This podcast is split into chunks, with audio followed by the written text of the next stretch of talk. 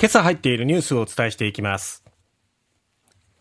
ウクライナロシア軍による大規模なミサイル攻撃で大聖堂が損傷。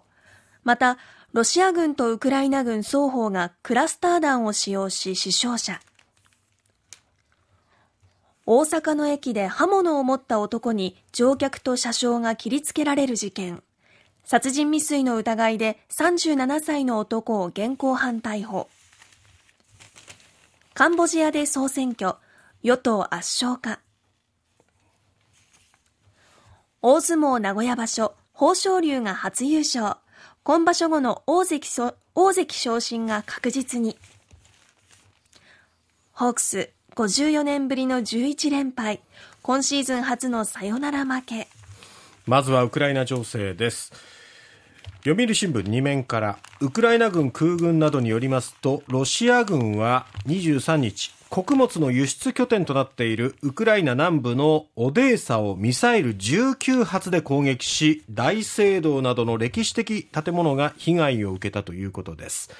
ウクライナ空軍はロシア軍が発射したミサイルのうち9発を撃墜したということです。ただ、40以上の建物が被害を受け、1人が死亡、20人以上が負傷したということです。そしてこのミサイル攻撃を受けたオデーサの歴史地区というのは今年の1月ユネスコの世界遺産に登録されたばかりだったんですね。はい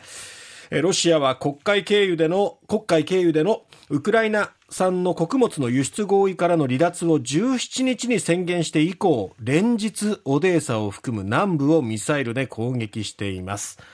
一方、クリミアのロシア側の市長は22日、ウクライナ軍がクリミア中部にあるロシア軍の弾薬庫を無人機で攻撃したと発表しています。双方の攻撃が激化しています。はい、そしてそんな中、ロシアが侵攻したウクライナ東部と南部で、22日、ロシア軍とウクライナ軍がクラスター弾を使用し、従軍記者ら双方に死傷者が出たということです。ロシア軍は23日未明、穀物輸出拠点の南部オデーサの州都オデーサにミサイルを撃ち込み、大聖堂などが被害を受けたということなんですけども、えー、東部のドネツク州ではですね、ウクライナ軍を取材中だったカメラマンの方がロシア軍のクラスター弾による攻撃で負傷したと発表しました。ただ、命に別状はないということです。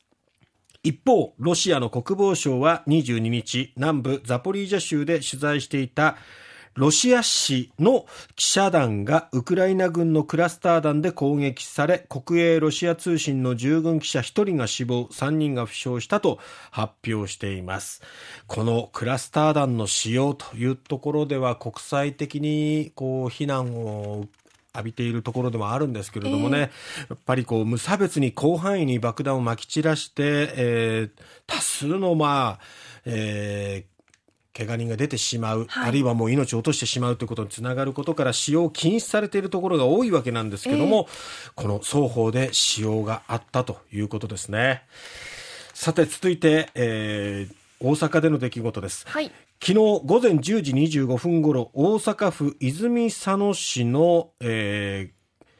関西空港行きの列車の車内で男が刃物で乗客2人と車掌の男性3人を次々と切りつけたということです。3人はいずれも軽傷です。男は臨空タウン駅で降りて110番で駆けつけた警察署員によって現行犯逮捕されました。男は被害者と面識はなく、えー、警察は無差別で襲った可能性があるとみて調べています。男は住所、職業、不詳の清水和也容疑者で37歳です。刃物3本を所持していて、調べに対して切りつけたことに間違いないと容疑を認めています。一体その目的は何だったのか、え今後の捜査で分かってくるものと思われます。はい、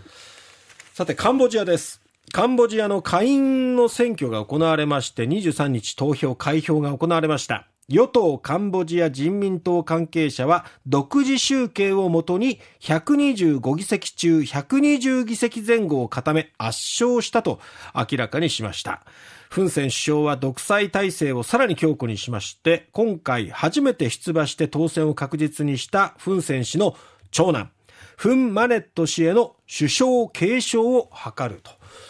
いうことです。ただ、まあ、首相の座を、まあ、息子に譲ったとしても、えー、まあ、党には残って、権力は維持し続けると見られております。えー、で、ただこの選挙のあり方なんですけれども、今回、まあ、あの、カンボジア救国党という、まあ、国を救うと書いて救国党という、はい、まあ、野党の流れを組んで、昨年の地方議会選で前線した唯一の競合相手とされたキャンドルライト党というのがありまして、そのキャンドルライト党を登録手続きの不備を理由に排除している。そういうこう野党を排除した中で行われている選挙ということでね。まあ、国際社会からは非難が出ても仕方がないですけれども、批判が出ますよね。っていう感じですね。はい。まあ、今後どうなっていくのか、公式の結果は8月上旬に発表される見通しということです。昨日、大相撲名古屋場所千秋楽が行われまして、はい、関脇の豊昇龍が、えー、12勝3敗で並んだ平幕北勝富士との優勝決定戦を押し出して制し、初優勝を果たしました。この、えー、あと、あさって、手にも大関昇進が確実とされています。朝青龍そっくりです。